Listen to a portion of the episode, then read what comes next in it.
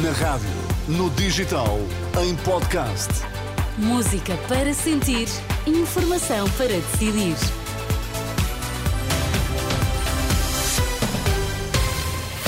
Seja bem-vindo, uma ótima quinta-feira. Temos notícias para ouvir. Sérgio Costa, 9 da manhã. O que é que está em destaque? Preços dos bens essenciais podem subir acima do valor do IVA, admite o setor da distribuição. Mais de metade dos comboios parados esta manhã por causa da greve nas infraestruturas. E no desporto, Rui Viegas, bom dia. Bom dia, Marcos Leonardo em Lisboa. Nesta edição às 9, as explicações do presidente do Santos. Chove muito nesta quinta-feira. Estão 14 graus em Lisboa agora, 11 no Porto, 17 em Faro, 8 na Guarda. Vamos lá às notícias das 9. A edição de Sérgio Costa. Prepare a carteira. Preços deverão subir além do valor do IVA nos bens essenciais. Amanhã as lojas deixam de aplicar o IVA zero em 46 produtos alimentares. No entanto, a atualização do preço deverá ser superior ao da simples aplicação do imposto. Deverão levar em conta também custos de produção, possibilidade admitida por Gonçalo Lobo Xavier, da Associação Portuguesa de Empresas de Distribuição. Desde logo as portagens, desde logo os transportes, os combustíveis, a energia, tem impacto na, na, na indústria em geral e, consequentemente, por muito esforço que, que o retalho faça para eh, absorver estes, estes aumentos, é, é, muito difícil não os transmitir para o produto final. Preços dos bens essenciais podem subir acima do valor do IVA já a partir de amanhã e pode ser admitida por, por Gonçalo Lobo Xavier da uh, APED. Já Paulo Rangel questiona o que diz ser um eventual aumento encapotado do preço dos medicamentos. Ao programa Hora da Verdade, da Renascença e Jornal Público, o vice-presidente do PSD desafia o ministro Manuel Pizarro a explicar por que razão tomou a decisão de retirar o preço das embalagens dos medicamentos. Está a passar despercebido e que este ministro Manuel Pizarro tem de explicar. Porquê é que agora nos medicamentos desaparece o preço dos medicamentos, nas embalagens? E porquê que acha Repara, que isso não, acontece? Não, eu acho que isso, obviamente, é para fazer aumentos encapotados, sem que as pessoas se apercebam deles. Noutro plano, o vice-presidente do PSD acusa o atual secretário-geral do PS de falta de transparência no caso da compra de ações dos CTT. Declarações em entrevista à Renascença e Jornal Público já disponível em rr.pt. Por sua vez, Rui Rocha desafia o líder do PS a pronunciar-se com urgência sobre o caso da compra de ações dos CTT. O líder da Iniciativa Liberal sublinha que o então ministro das Infraestruturas não pode alegar desconhecer o negócio da compra de ações dos CTT eh, pelo Estado.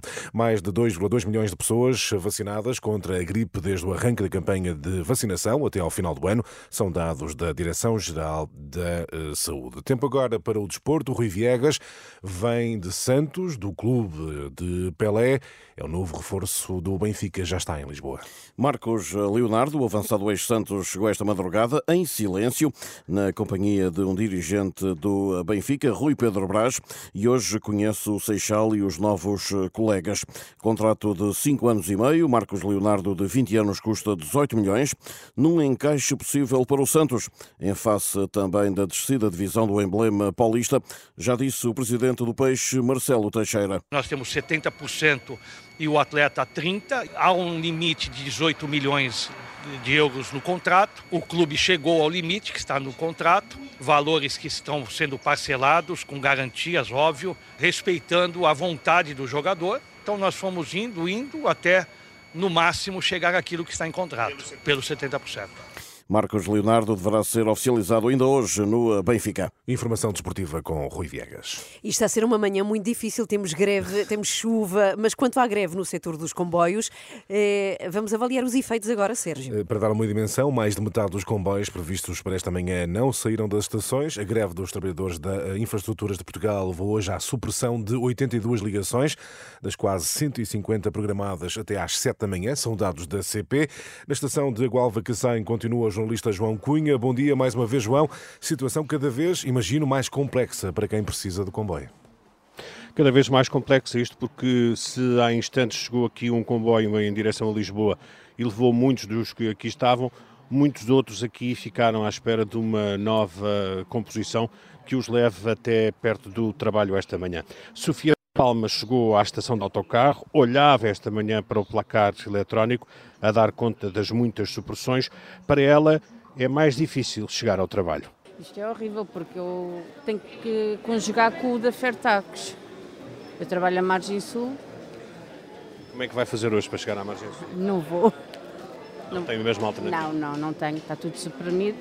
Já deve estar em casa por esta hora. Mais sorte tinha Paula Moreira, que pode trabalhar à distância. Vou ver o que é que se passa lá em cima agora no, auto, no comboio que há às 7h49. Caso contrário, vou para teletrabalho. Tem essa possibilidade? Tem essa possibilidade. Mas eh, quem esta manhã veio medir o pulso à greve foi Rui Rocha, da Iniciativa Liberal, que sugeriu que o valor pago pelo passe seja devolvido na proporção dos dias em que não há serviços. Alertou ainda que só a concorrência trará melhor serviço. Nós temos um exemplo no país que é a ligação rodoviária entre Porto e Lisboa, em que tendo diferentes operadores uh, que concorrem entre si, aumentou a frequência dos transportes e diminuiu o preço. Nós queremos o mesmo para, esta, para este tipo de transporte, para a ferrovia, porque achamos que é a melhor maneira de servir uh, os utentes. O líder da Iniciativa Liberal que chegou de comboio aqui à estação da Gualva Cacém. Ainda foi possível apanhar um uh, comboio. Obrigado a João Cunha. Reportagem eh, na estação da Gualva Cacém. A norte, na estação de Campanhã, no Porto, está a repórter Ana Fernandes Silva. Bom dia, Ana. Cenário idêntico no Porto? Bom dia, Sérgio. Situação complicada por aqui também. Há instantes e durante a última hora, algumas pessoas esperavam sentadas no chão enquanto olhavam para os ecrãs de informação. Agora há quem aguarde junto das linhas ferroviárias ou na sala de espera. São realmente muitas as pessoas que ainda não conseguiram chegar ao destino e há quem não saiba mesmo como é que o há de fazer, como é o caso de Carla Veiga. Sim, fui apanhada de surpresa. E para onde é que vai?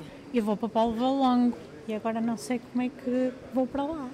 Porque eu, o meu único transporte é o comboio. Uh, daqui não sei qual é, se há algum outro, outra alternativa para ir para lá, porque eu tenho horário de entrada. Já vai chegar atrasada? Já, já. Carla Veiga, que continua aqui junto a mim à procura de soluções para conseguir chegar ao trabalho. Com malas eh, de viagem ou de trabalho, entre portugueses e turistas, Sérgio, são muitos os passageiros que olham para os ecrãs de informação à espera de um comboio que não seja suprimido. Obrigado, Ana Fernandes Silva, com mais um retrato de uma manhã muito difícil para os habituais utentes da uh, eh, CPI. A fechar, nota de que as temperaturas vão começar a cair já esta quinta-feira nas regiões norte e centro, na sexta em todo todo o território eh, do uh, continente, mas há um culpado. A culpa é de uma massa de ar polar marítima ah. que vai levar os termómetros a marcarem temperaturas abaixo de zero, tá sobretudo nas regiões mais, uh, mais altas. Culpada é essa massa de ar polar. Ai, essa massa, realmente. Bom, 9 horas 7 minutos, até já.